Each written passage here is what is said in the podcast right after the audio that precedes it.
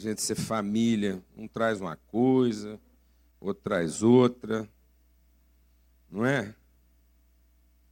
Outros traz só a vontade, que é bom demais, né? Não adianta fazer um pão de queijo o povo não está com vontade de comer, não é? Então cada um traz uma coisa. Hã? Seria frustrante. Pensa bem. Então, muito bom a gente estar aqui. E hoje a gente vai estar é, compartilhando né, também da mesa. A mesa da comunhão. Partir o pão, beber do cálice. E, assim, eu, eu recentemente, até tem uma semana, a gente estava lá no retiro de, é, dos nossos jovens aqui, lá no God Vibes lá no Vibrações de Deus. E foi muito vibrante mesmo. Foi muito bom a gente estar lá, às beiras do Araguaia lá, e, e, e poder perceber, né, discernir a forma como Deus vibra. E foi vibrante, foi algo que nos movimentou e movimentou o nosso coração.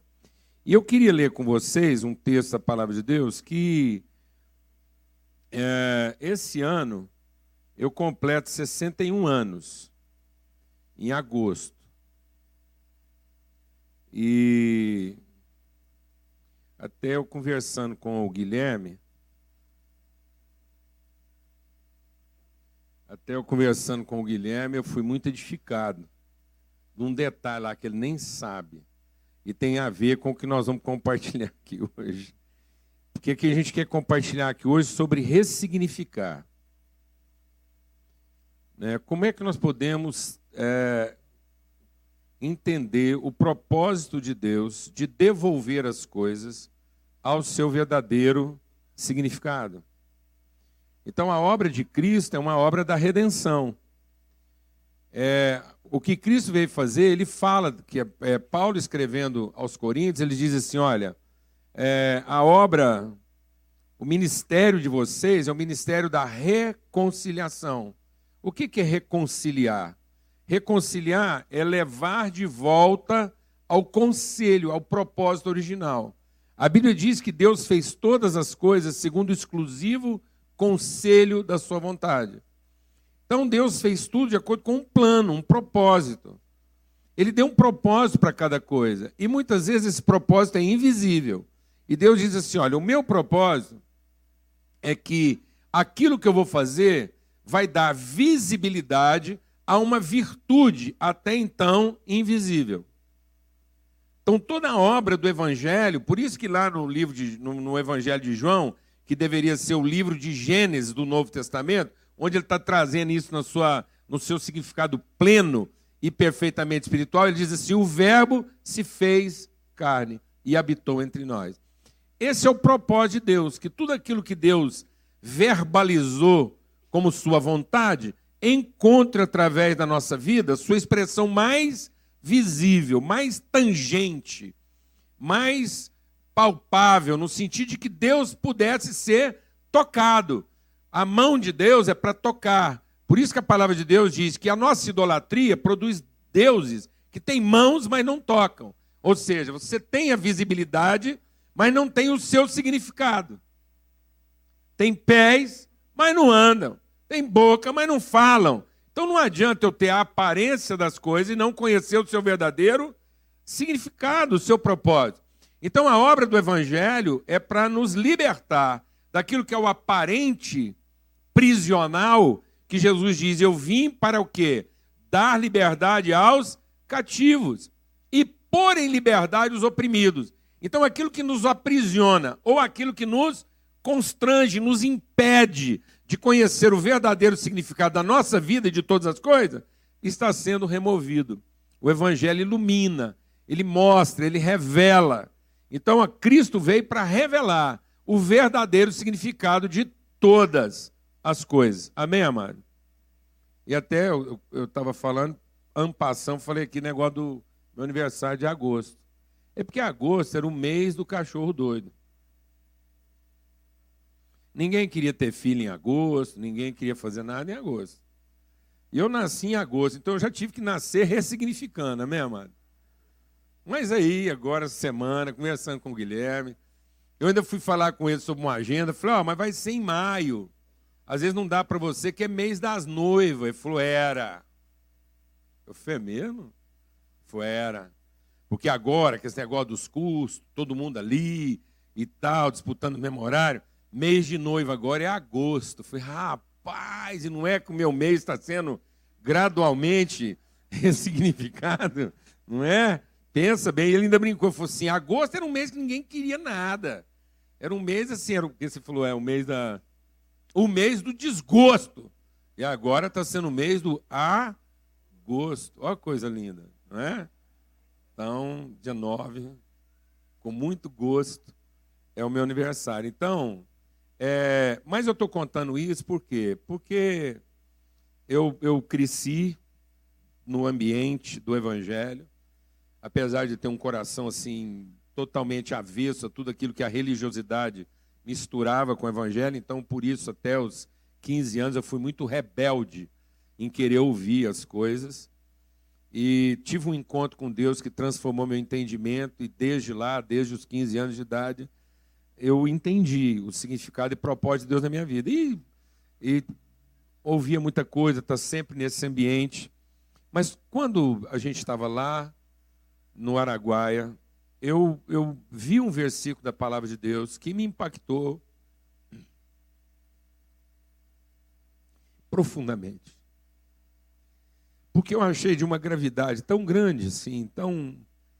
Foi uma forma de Deus falar de maneira tão contundente o que, que Ele quer trazer de significado à nossa vida. E está lá em Lucas, no capítulo 22. E diz assim: no verso 48. A gente vai ler só esse versículo. É, o 47, vamos ler o 47 e o 48, diz assim: Estando ele ainda a falar, surgiu uma multidão, e um dos doze, chamado Judas, que vinha diante daquela multidão, chegou-se a Jesus para o beijar. Jesus, porém, lhes disse: Judas, com o beijo, traz o filho do homem. Judas, você está me traindo com um beijo. E eu fiquei pensando muito sobre isso, porque essa, essa foi a, a forma que o Judas entendeu de entregar Jesus. Ele tinha combinado lá com o pessoal, ele falou: Olha, eu vou me aproximar dele lá, e, e para que vocês possam saber quem é ele, eu vou beijá-lo. Sabe, amados, às vezes a gente se ilude com Jesus, a gente tem fantasias a respeito de Jesus. Porque a gente imagina que um filho de Deus ele tem que ser distinguido assim de forma extraordinária. Não. A natureza de Deus em nós não é para que eu me pareça alguém extraordinário, é para que eu seja alguém sobrenatural. É para que eu entenda a vida na sua espiritualidade, na sua sobrenaturalidade que eu entenda a sua vida no seu verdadeiro significado, no significado até então invisível, o seu significado até então não aparente. Jesus era uma, uma pessoa tão comum e tão ordinária que era preciso um sinal para identificar ele no meio de um grupo de 15 ou 20. Amém, amados? Porque às vezes a gente não pensa assim, né? A gente pensa que, ah, quando os soldados chegarem lá, tinha 15 pessoas reunidas, os discípulos, mais alguém, Jesus no meio, e tinha uma luz, um facho de luz que descia do céu, um holofote, estava sempre acompanhando Jesus. Por onde ele ia, um, ele era iluminado, a veste dele resplandecia. Não, amados. Jesus, para ser traído, teve que ser identificado. Amém?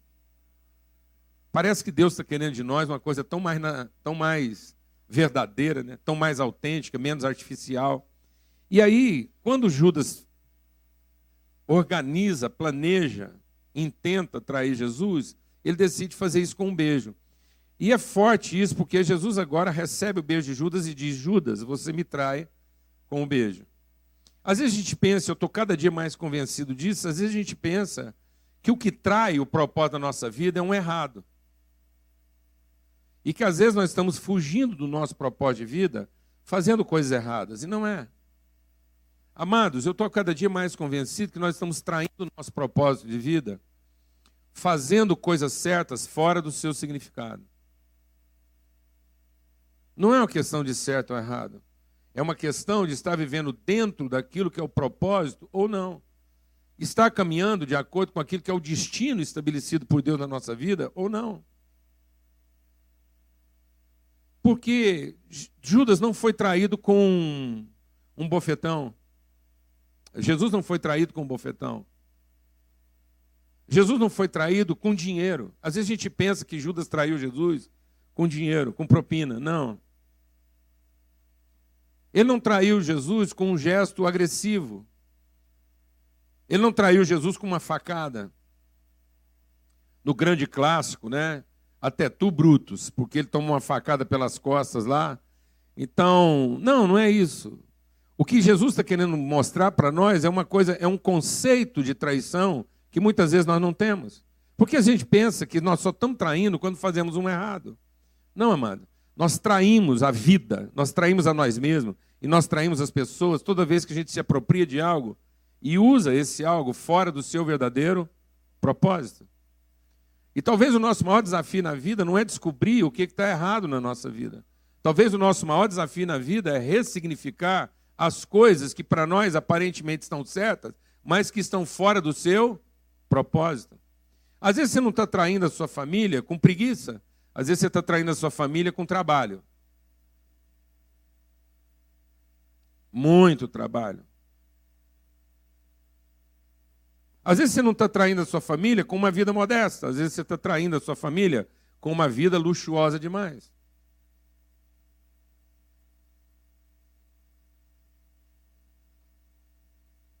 Então eu comecei a perceber à luz dessa palavra que, na verdade, nós temos um grande desafio hoje em dia que é ressignificar tudo na nossa vida. Nós estamos traindo as pessoas, não é bem com prostituição, nós estamos traindo as pessoas com sexo. Porque o sexo está fora do seu significado. Talvez a gente não esteja traindo uma pessoa. É, a grande traição uma, com uma pessoa não seja quando um cara arruma um amante. Talvez a grande traição seja o dia que ele casou com ela. É, porque ele casou com ela pensando em que ela teria obrigação de fazer ele feliz. E ele nunca casou com ela pensando em formar com ela uma família. Isso é uma traição. Então nós podemos estar traindo uns aos outros com casamento, nós podemos estar traindo uns aos outros com trabalho, nós podemos estar traindo uns aos outros com arte. Por quê? Porque estamos usando a coisa fora do seu significado, porque nós não nos aplicamos a prestar atenção no seu significado maior e talvez mais invisível.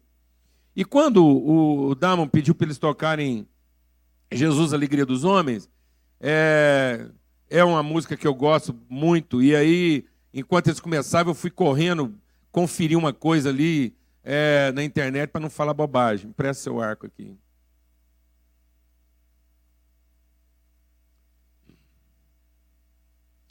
Do que, que é feito um arco de violino? De madeira e, tradicionalmente, os melhores de crina de cavalo. Então, por que, que Deus fez o cavalo com crina?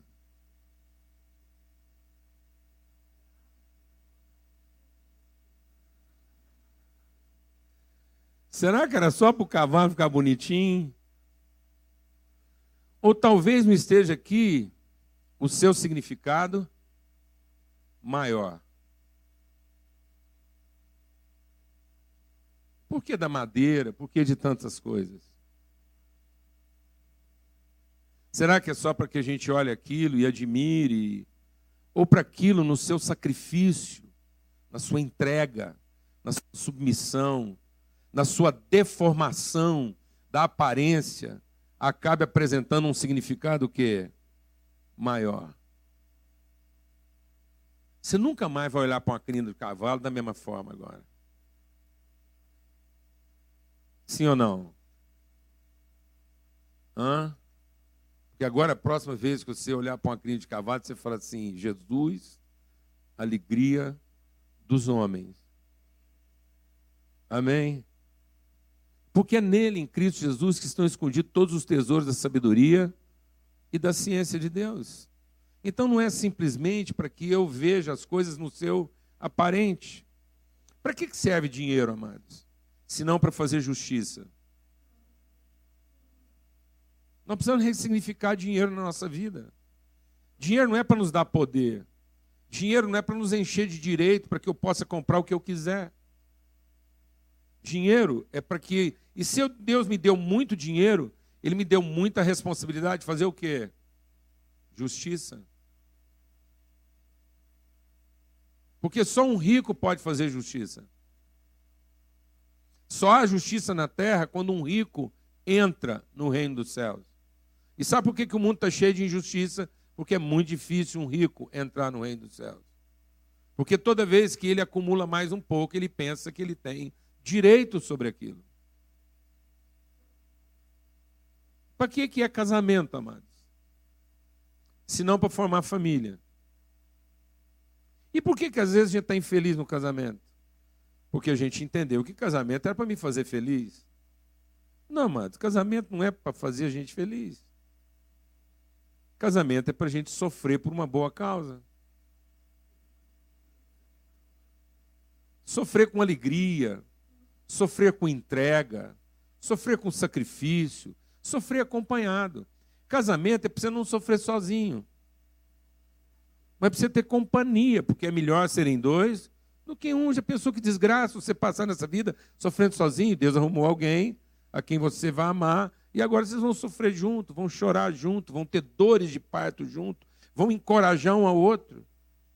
E vão dizer: não, fica firme, vai dar certo, Estou aqui junto com você, você vai dar conta. Para que no sofrimento a gente não esteja o quê? Só. Porque é muito difícil formar família. É muito difícil viver a vida para abençoar alguém que você nem conhece, nem sabe como é que vai ser.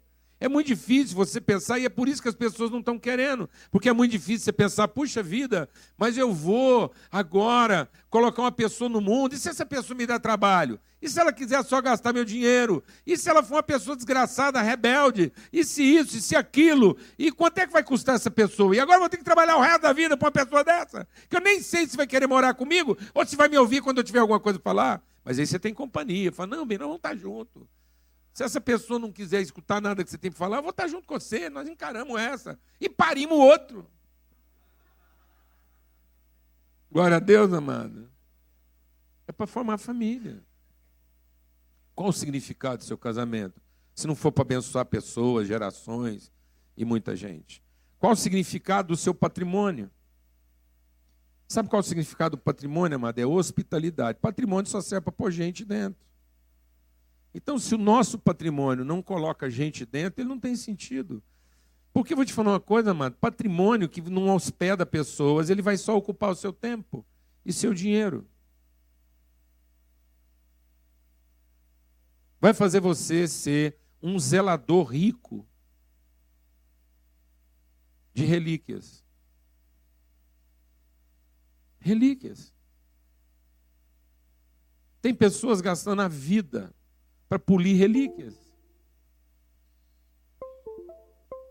Mas aquilo não hospeda, aquilo não traduz, aquilo não, não promove. Qual o significado do sexo na nossa vida? Sabe, as pessoas, o sexo hoje talvez seja uma das coisas que mais trai a gente, trai as pessoas. Porque o cara, quando, o cara, quando procura uma prostituta, um amante, ele está usando o sexo para atrair a pessoa. A prostituta podia dizer para o cara que está pagando para ela, mas escuta, é com sexo que você vai me trair. Como Jesus falou, é com um beijo. É com um beijo que você vai me matar. É com sexo que você vai me encher de vergonha. É com sexo que você vai me humilhar, me explorar. É com sexo que você vai fazer eu sentir medo. E hoje a vida sexual das pessoas está carregada de quê, amado? De muito tesão, muito prazer e muito medo, muita vergonha. Porque não era para ser assim. Sexo era para a gente promover a pessoa. Sexo era uma conta de multiplicação e não de subtração. Sexo não era para somar carências e depois repartir dividendos. Porque quem divide sempre deixa um resto. Quem multiplica nunca deixa resto. Não há resto na multiplicação.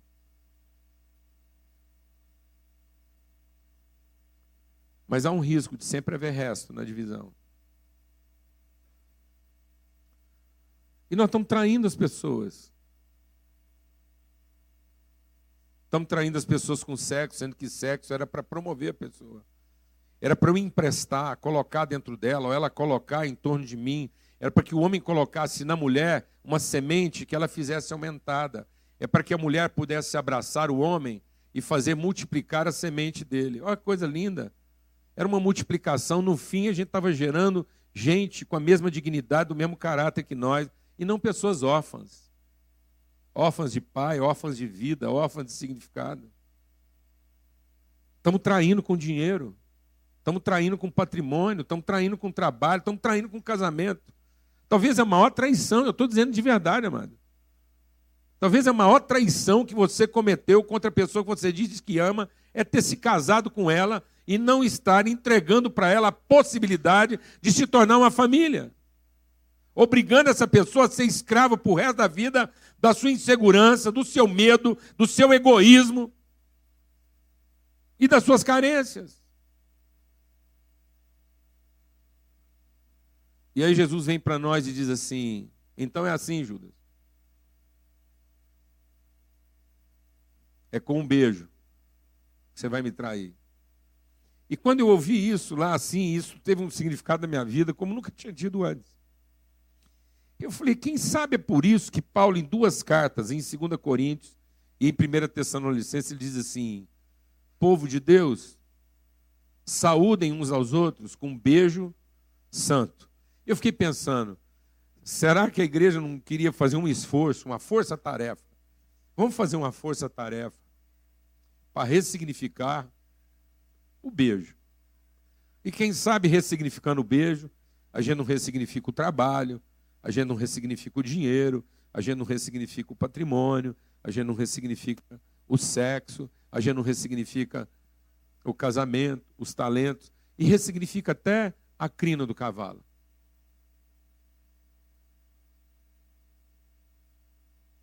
Amém, irmãos? Quem sabe, ressignificando o beijo, a gente não ressignifica o pão, o vinho. E a gente não passe de fato a entender que o pão não é para comer satisfazendo a minha carência, é para alimentar, representando o nosso compromisso. O significado do pão não é comer como quem está carente, mas é entregar como quem tem compromisso. O significado do vinho não é embriagar como quem está louco, querendo fugir de alguma coisa. O significado do vinho é apenas descontrair. Porque ele diz: olha, não beba vinho demais a ponto de você ficar bêbado, porque você vai acabar brigando com as pessoas. Mas enche do espírito para destravar a língua, para descontrair, para que você possa começar a falar melhor com as pessoas em salmos, hinos e cânticos espirituais. E um pouco de vinho é isso mesmo, ele produz uma alegria, uma certa descontração que você vence, talvez, algumas, algumas tensões e você consegue estar num ambiente um pouco mais à vontade. Nesse limite, até o ponto que você consiga falar coisas que as pessoas entendam.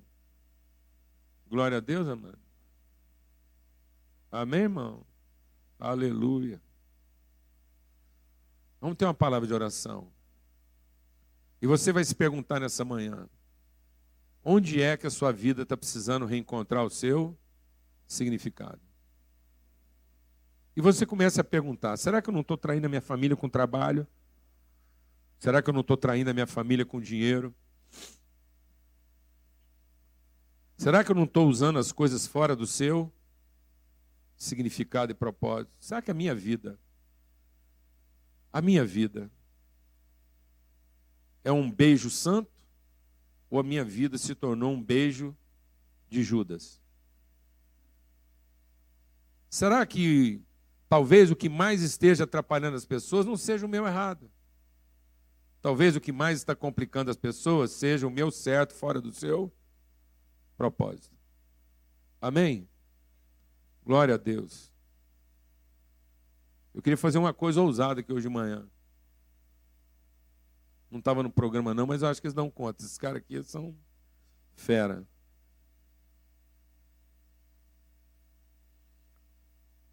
Eu queria que a gente tocasse a música do bar que alguém foi lá e colocou a letra de devoção a Maria em cima dela. Você lembra dessa música? Não. Você sabe tocar. Se eu te pedisse pelo outro nome, você tocava. Se eu falasse assim, toca Ave Maria, aí você tocava. Mas como não é Ave Maria, eu quero tocar a música do bar. Porque alguém foi lá.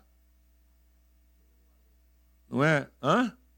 Alguém foi lá e sem falar nada com o bar, pôs outra letra em cima. Então eu queria hoje de manhã, para mim, eu gosto ressignificar essa melodia. E nada contra Maria, pelo contrário, é para não trair Maria. Ela não é o que muita gente às vezes está dizendo que ela é. Ela nunca quis ficar nesse lugar. Ela nunca quis estar no lugar que pertence exclusivamente a Jesus Cristo. Está vendo, amados? A gente não se perde num errado. A gente se perde num certo, fora do seu verdadeiro propósito. E a gente vai fugindo disso lentamente, sem perceber. Santa Maria, bendita Maria, bem-aventurada. Que mulher bem-aventurada. São José, que mulher bem-aventurada, que homem bem-aventurado. Eu tenho lá em casa, eu sei que eu estou correndo um sério risco, mas fazer o quê? Fazer o quê? Eu tenho, acabei de ganhar uma, uma, uma imagenzinha de palha, de milho, de São Francisco de Assis. Que para mim é um santo homem, que me serve de inspiração. Nunca fiz uma oração para São Francisco. Mas não acho nada demais ter uma imagem dele. Nem sei se ele é daquele jeitinho, mas está lá. Ele me ajuda a lembrar sobre sacrifício, renúncia, entrega. Aí eu pus ele do lado do São Jorge, para ficar ali trocando umas ideias. Aí eu mandei uma foto para um amigo meu, porque está lá o São Francisco, está o São Jorge, está uma escultura do Bom Pastor e do lado tem a mesa de Jesus com os doze. Eu falei, aí, o amigo que me mandou o trenzinho do São Francisco, falei, ó, o nosso irmão Francisco está aqui em casa em muito boa companhia. Está do lado do Jorge, está do lado do Bom Pastor e está do lado de Jesus e os doze, todos no seu verdadeiro significado que as pessoas, que as coisas não tenham na nossa vida um significado diferente. Que você não idolatre o seu marido, idolatre os seus filhos, idolatre o seu trabalho, idolatre o seu patrimônio, porque essas coisas não foram feitas para você idolatrar, mas essas coisas foram feitas para lembrar a gente o verdadeiro significado de tudo dentro daquilo que é o propósito de Deus. Porque todas as coisas são puras para os puros. Todas as coisas são santas para os santos, para aqueles que recebem essas coisas com ações de graça. Amém? Em nome de Jesus.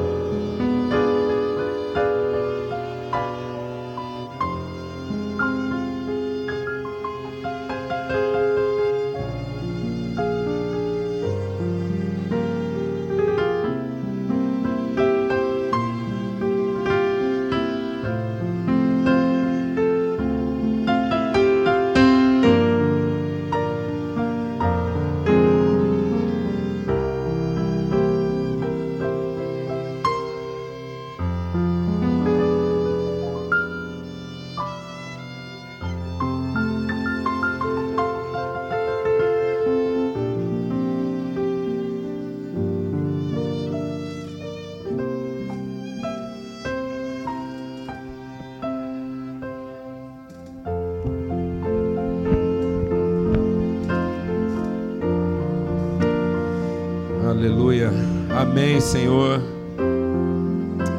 Graças a Deus. Ah, Deus, muito obrigado. Obrigado pelo amor. O amor de Cristo Jesus revelado na cruz que dá significado a todas as coisas. Porque sem amor nada tem sentido. Sem o amor do Senhor na nossa vida, nada tem sentido.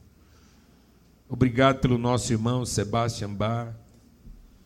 Obrigado por Maria, mãe de Jesus.